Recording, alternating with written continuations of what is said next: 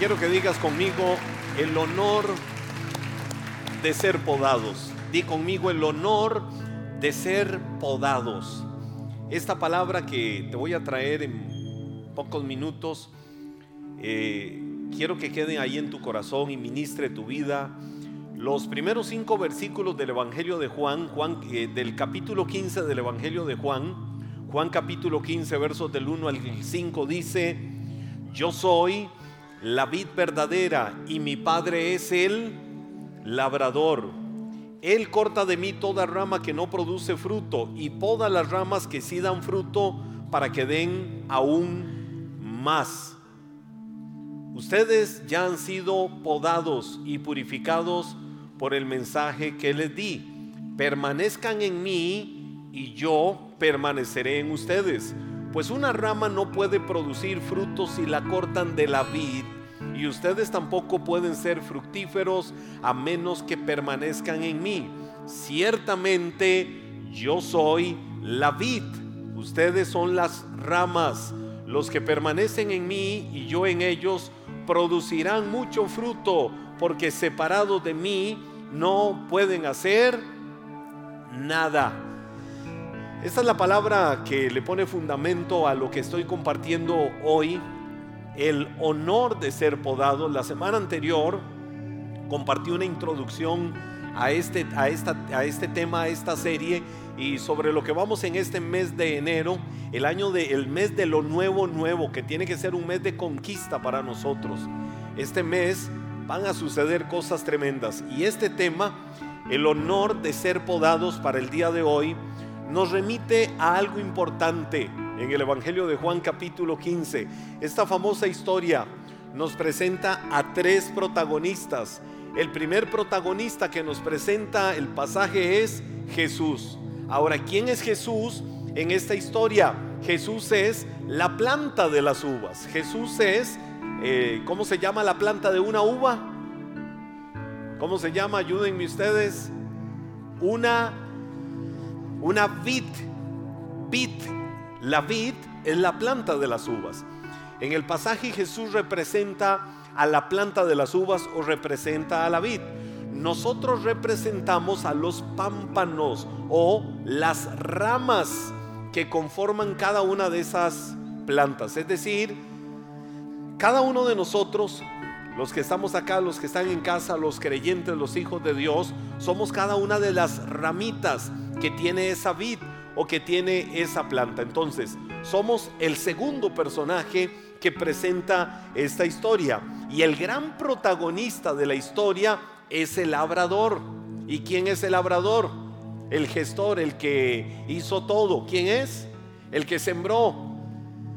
El Padre, y lo presenta así. Jesús se presenta como la vid, nosotros como el pámpano o la, rama, y el Padre como el labrador. Ahora, de nada va a servir una vid o de nada va a servir una rama, eh, perdón, una planta de uvas y las ramas como tal en todo un viñedo, de nada van a servir si no existiera quien la pode, si no existiera todo ese proceso de poda por el que tiene que ser llevada una planta eh, de estas. Ahora, sin la poda, jamás un viñedo llegará a ser exitoso y productivo. Los países productores eh, del todo el producto, de todo el fruto de la vid, saben que es fundamental y es esencial y es vital en ese proceso que la vid tenga que ser podada permanentemente en ese proceso para ser productiva y también para ser exitosa. La poda no es otra cosa. La semana anterior lo compartí más en detalle, pero la poda no es otra cosa más que limpiar la planta y enseñábamos de por qué la planta tiene que ser limpiada de tal manera que el gran resultado de la poda en la planta va a hacer que ella se vuelva muchísimo más fructífera, más fructífera de lo posible. Una planta sana, una planta que dé fruto abundante. Ahora, como rama, el pasaje nos lleva a dos cosas. Podemos experimentar alguna de estas dos cosas. Una dice la Biblia, todo pámpano o toda rama que en mí no da fruto será cortado. De conmigo será cortado. Cuando se corta una ramita de una vid, eh, por la textura y por cómo está hecha, no sirve para otros propósitos. Entonces esa ramita tiene que ser echada al fuego. Eh, la queman. Entonces, eh, quiero decirte algo que es parte de la riqueza del idioma original, del griego, en relación con este pasaje donde dice, todo pámpano toda rama que en mí, es decir, en la vid, que es Jesús, no da fruto, será cortada. ¿Quién la corta? El labrador. ¿Quién es el labrador? El Padre. Pero uno, una de las cosas es esa. Pero la riqueza del griego le da otro sentido también a esto. Y el otro sentido, oigan esto y cáptenlo y recíbanlo en su corazón. El otro sentido que le da el idioma griego a esto es que todo pámpano o toda rama que en mí no da fruto, donde dice será cortada, la riqueza del griego la traduce también como será levantada. Di conmigo, será levantada. Entonces tiene dos connotaciones, tiene dos ideas. Una la de ser cortado y echado al fuego, pero la otra ser levantada. Ahora, yo me pongo a investigar y me pongo a analizar por qué el idioma griego cuando da en, eh, dice la palabra será cortada, también, también significa será levantada. ¿Qué significa eso? Y me doy a la tarea de investigar. Resulta que hay ramas en la vid que se van al suelo. Eh, es decir, como que empiezan a caer, si ustedes han visto, ramitas que cayeron y ahí, ahí están como creciendo, pero al nivel del suelo. No van para arriba, van al nivel del suelo. Ahora, todos los nutrientes que aquella ramita está recibiendo, se la está robando la tierra y se le está robando todo lo que está ahí. Ahora hay algo más eh, que se da en esto y es, y es algo tremendo que ministraba mi corazón de una manera increíble. Cuando las ramitas están en el suelo, toda la maleza que crece alrededor empieza a cubrirla. Y aunque la rama sigue extendiéndose, la maleza empieza a cubrirla. Y entonces al cubrirla la maleza, aquella rama que es parte de la vid, no va a poder tener toda la fuerza, todos los nutrientes para dar fruto, porque la maleza le está cubriendo. Entonces, ¿qué hace el labrador? Donde la Biblia dice, el pámpano que en mí no da fruto, viene y lo levanta. Es que el labrador levanta aquella rama y trata de adherirla todo lo que pueda a la forma de la vid hacia arriba para que ella vaya agarrando fuerza nuevamente, es decir, para no separarla de la vid que vaya tomando fuerza y tomando fuerza la empieza a limpiar y empieza a quitar toda la maleza para que ella ahora sí se vuelva fructífera. Eso es parte de la riqueza que, hay en esto. Entonces, eh, dos cosas pueden suceder. Todo pámpano, toda rama que no da fruto es cortado, que ya les decía, quitada de la vid. O, me encanta esta otra, levantado para que pueda dar fruto. Y la otra es de que, y todo aquel que da fruto será podado. ¿Con qué propósito? Para que pueda dar aún muchísimo más fruto. En un árbol, algunas ramas entonces pueden ser fructíferas y otras ramas pueden ser estériles, dependiendo de la conexión que haya entre esa rama con el tronco.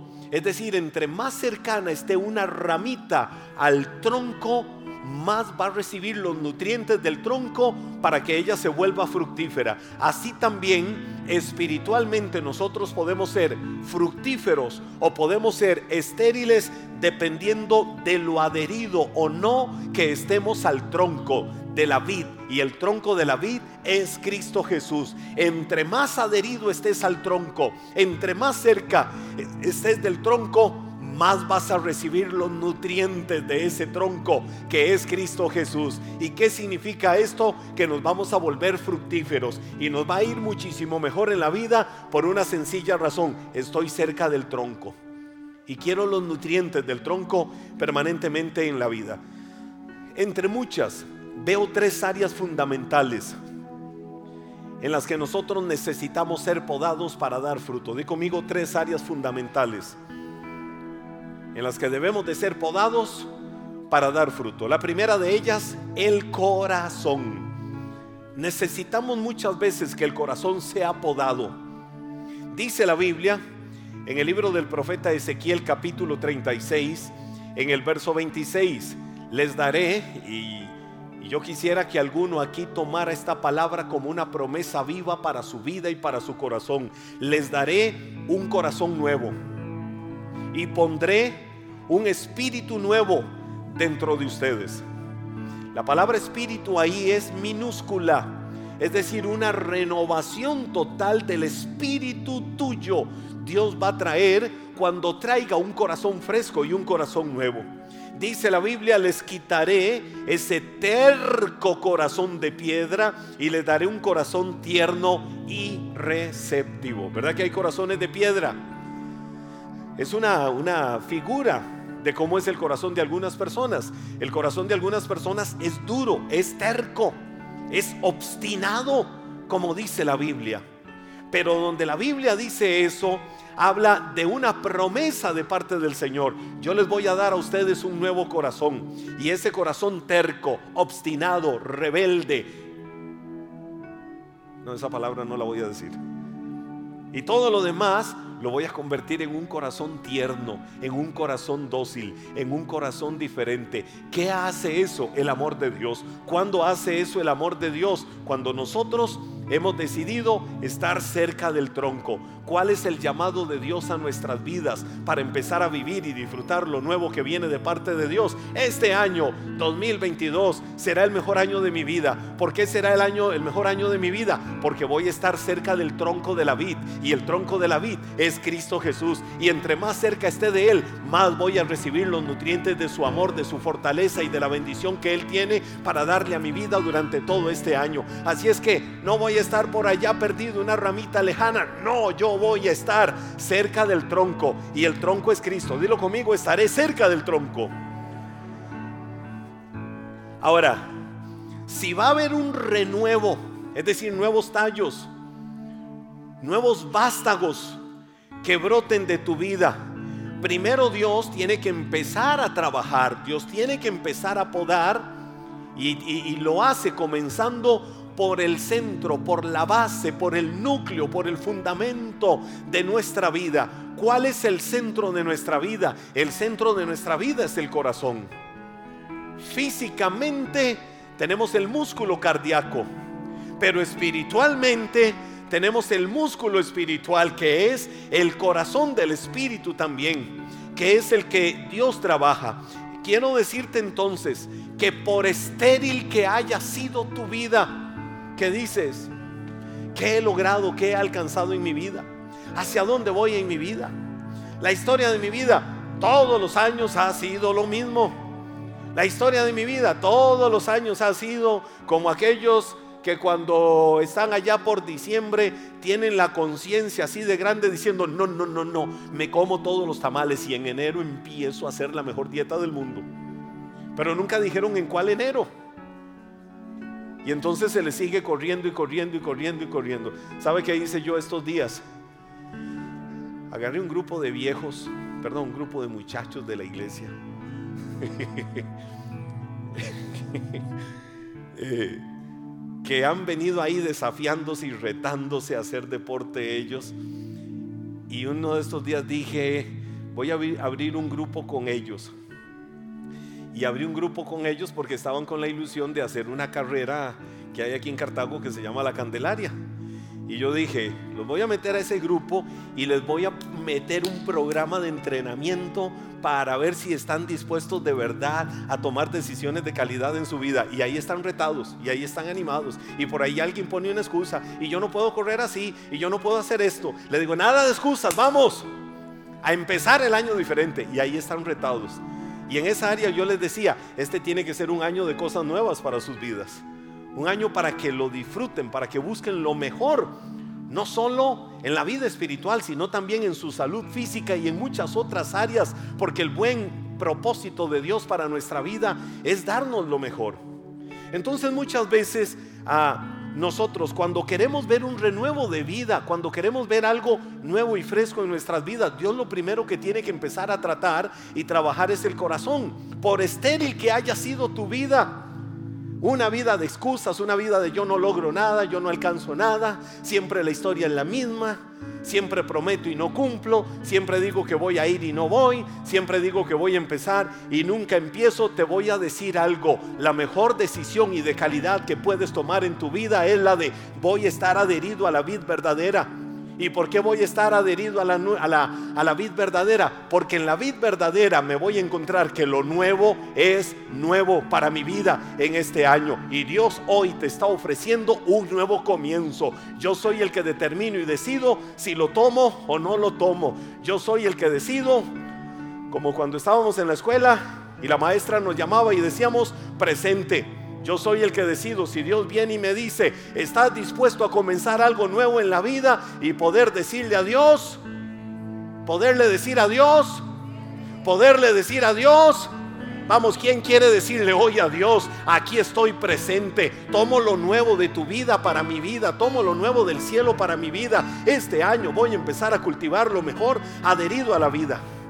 No intentes remendar tu vida pasada si puedes tener una vida nueva unido a la vid verdadera que es Cristo Jesús.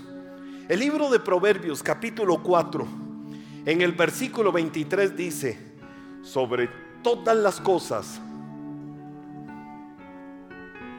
¿qué dice? Cuida tu corazón, sobre todas las cosas cuida tu corazón, porque este determina el rumbo de tu vida? ¿Por qué Dios tiene que podar el corazón? ¿Por qué tiene que podarlo? Porque el corazón debe de ser cuidado. ¿Y por qué debe de ser cuidado el corazón? Porque Él es el que determina el rumbo de la vida. Del corazón es de donde proviene todo lo que es bueno o todo lo que es malo. Entonces, todo lo que esté dentro de tu corazón, escucha esto, todo, todo, todo lo que esté dentro de tu corazón te va a llevar o a una vida integralmente saludable o a una vida integralmente miserable. Yo no sé quién quiere decir yo quiero la vida integralmente saludable y decir me sacudo de una vida integralmente miserable. Por eso es que Dios viene y poda el corazón. Porque cuando Dios poda el corazón, lo, lo que va a quitar es toda aquella maleza Recordemos que nosotros somos las ramas, somos los pámpanos y a veces esos pámpanos están por el suelo. Por eso dice, todo pámpano que en mí no da fruto, lo levanto. Si eres un pámpano por el suelo, Dios quiere venir a quitar la maleza, todo lo que está enfermo, todo lo que no te trae bienestar espiritual, ni bienestar en el alma, ni bienestar físico. Porque muchas veces de lo que hay dentro del corazón depende también hasta tu salud física. Los especialistas en la salud hablan de que una gran parte de las enfermedades que los seres humanos hemos enfrentado y hemos sufrido en el camino de nuestra vida viene de nuestra alma, es decir, viene de nuestro ser interior. Por eso lo que abunda en tu corazón es de eso lo que vas a dar a otras personas. ¿Qué abunda hoy en tu corazón? Lo que hay, lo que abunda, de lo que está atiborrado, de lo que está rebosante, de lo que está lleno tu corazón, es de lo que vas a dar a otras personas. Si tu corazón está lleno de amargura, si tu corazón está lleno de venganza, si tu corazón está lleno de envidia, si tu corazón está lleno de autoconmiseración, ay, pobrecito yo, nadie me entiende. Ay, pobrecito yo todo lo que paso. Ay, pobrecito yo la vida de palos que llevo. Ay, si mi corazón está de eso o muchas otras cosas, eso es lo que voy a darle a otras personas. Lo que abunda en el corazón es lo que hay ahí. Número dos, ¿qué segunda cosa tiene que podar Dios en nuestra vida? La mente. Di conmigo la mente. Dice la Biblia, uno de mis versículos preferidos de la Biblia, Romanos capítulo 12, verso 2. No imiten las conductas ni las costumbres de este mundo. Más bien dejen que Dios los transforme en personas nuevas al cambiarles la manera de pensar. Entonces aprenderán a conocer la voluntad de Dios para ustedes. ¿Cómo es la voluntad de Dios? ¿Cómo es? La cual es buena, agradable y perfecta. ¿Cómo es la voluntad de Dios para tu vida y para mi vida? Es buena, es agradable y es perfecta. ¿Cómo es la voluntad de Dios para tu vida? La voluntad de Dios para tu vida permanentemente es darte todo lo bueno. La voluntad de Dios para tu vida es darte lo que haga sentirte agradable. La voluntad de Dios para tu vida es que todo lo que te da es perfecto. No que te vuelves una persona perfecta, sino que lo que Dios hace provoca perfección o madurez en el camino de tu vida. Ahora, para que cambie tu manera de pensar, primero debes de conocer quién es tu Dios y lo grande y poderoso que Dios puede hacer en tu vida. Quiero cambiar mi manera de pensar, dice la traducción, la reina, la, Dios habla hoy, la clásica traducción Dios habla hoy en Romanos 12.2 dice, cambia tu manera de pensar para que cambie tu manera de vivir. Entonces, lo primero que yo tengo que hacer para cambiar mi manera de pensar es conocer quién es el Dios de mi vida. Cuando conozco quién es el Dios de mi vida y lo que el Dios de mi vida puede hacer, mi manera de vivir va a empezar a cambiar por lo que ese Dios grande empieza a hacer en mi vida porque tengo ahora revelación de todo lo que Dios puede hacer. Por eso no te limites como dice Romanos 12.2. No te limites a la conducta, no te limites a las costumbres de lo de este mundo. ¿Por qué? Porque por lo general en este mundo lo que gobierna, lo que domina, lo que pulula, lo más grande es el egocentrismo. El mundo es egocentrista. La gente en su mente natural y sobre todo en estos tiempos modernos vive pensando en primero yo, sigo yo, después yo y todo lo que sobra yo y a los demás que se los lleve el diablo. El egocentrismo que hay en el mundo, el egoísmo, no importa los niveles a los que pueda llegar, porque yo quiero estar allá arriba a costa de lo que sea. Yo quiero estar allá arriba, no en el cielo, sino en lograr muchas cosas en este mundo efímero y terrenal así me lleve a quien me lleve, yo quiero estar arriba. ¿Por qué? Porque la gente se ha vuelto egocentrista. La gente vive con una maleza alrededor de su vida que no les deja ser personas fructíferas. Por eso la importancia de estar adherido a la vid verdadera. Deja que lo nuevo, nuevo de Dios empiece a florecer en tu vida. Permite que Dios, el labrador de tu vida, te levante y corte la maleza que te impide ser una persona fructífera en el camino de la vida. Arraiga tus pensamientos totalmente a la vid verdadera, que en este caso es Cristo Jesús.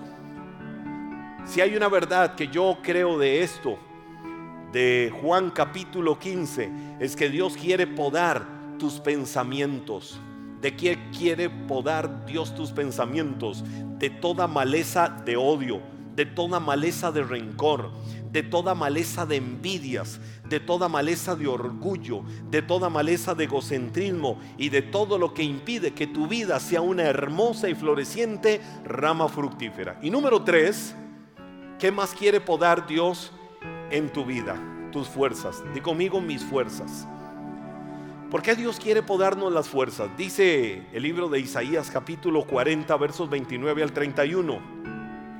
Él da poder a los indefensos y fortaleza a los débiles. Mira qué linda palabra. Él da poder a los indefensos y fortaleza a los a quienes a quienes a los débiles, hasta los jóvenes.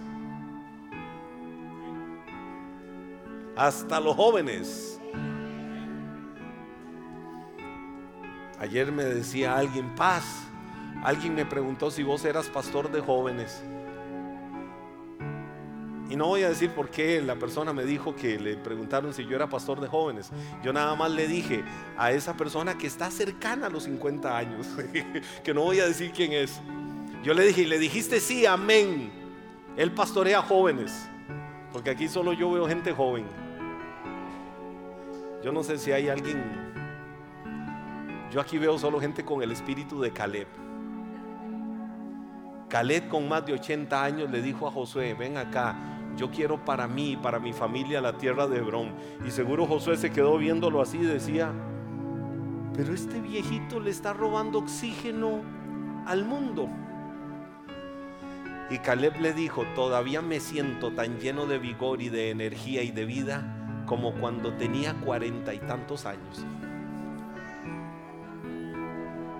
Y los que ya subimos después del quinto piso, todavía podemos decir esa palabra es para nosotros. ¿Cuál? Hasta nosotros los jóvenes nos debilitamos y nos cansamos. Así es que yo no sé cuántos aquí se sienten jóvenes, pero el que se siente joven también se debilita. Sí, sí, así tiene que ser, perdón, así tiene que ser. El joven se debilita, dice la Biblia, el joven se cansa. Los hombres jóvenes caen exhaustos. En cambio, y aquí viene algo a otro nivel, los que confían en el Señor encontrarán nuevas fuerzas volarán alto como las alas de águila, correrán y no se cansarán, caminarán y no se desmayarán. ¿Qué tiene Dios que podar a veces en nuestra vida? Tiene que podar nuestras fuerzas. Y ya te voy a decir por qué.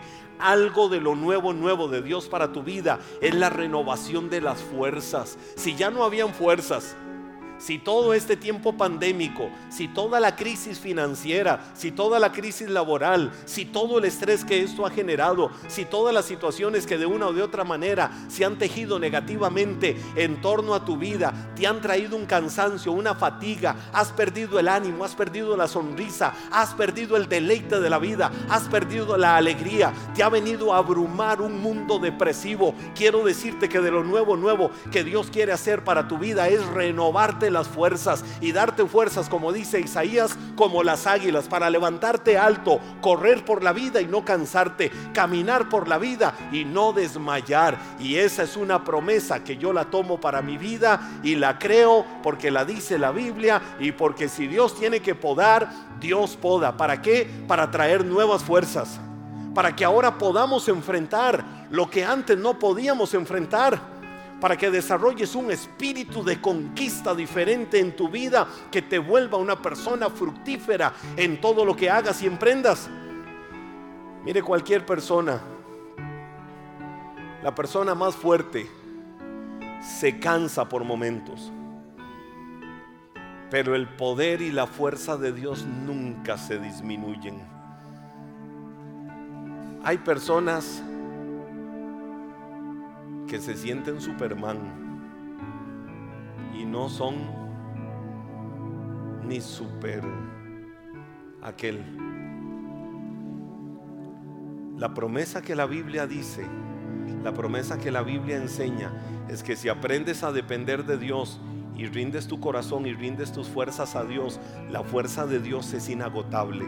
La fortaleza de Dios nunca va a ceder. Dios nunca está demasiado cansado y Dios nunca está demasiado ocupado para no ayudarte y para no escucharte. La fuerza de Dios es para tu vida y para mi vida, como lo dice el libro de Isaías, la fuente la fuente, la naciente de toda la fortaleza que nosotros necesitamos en la vida. Así es que cuando sientas que todo en la vida te está literalmente aplastando y el mundo se te ha venido encima y no puedes dar un paso más, solo recuerda una verdad, puedes clamar a Dios que Él vendrá a renovar tus fuerzas y darte alas como las águilas para que te levantes con todo el ánimo y decir aquí voy para adelante en la vida, nada me detiene y qué mejor que iniciando este año poder decir, Dios, aquí voy hacia lo nuevo, nuevo que este año tienes para mi vida. Así es que permite a Dios podar tu autosuficiencia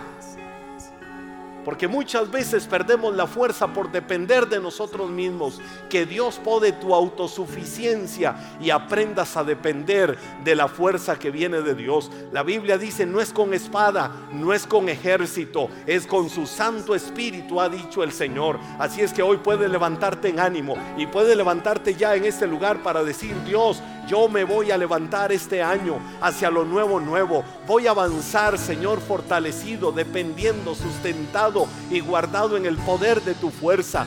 Ser podado puede doler, pero ser podado es un honor que no me quiero perder. Porque si Dios viene a podar mi vida, es porque Dios quiere sacar de mi vida lo mejor y darme las fuerzas.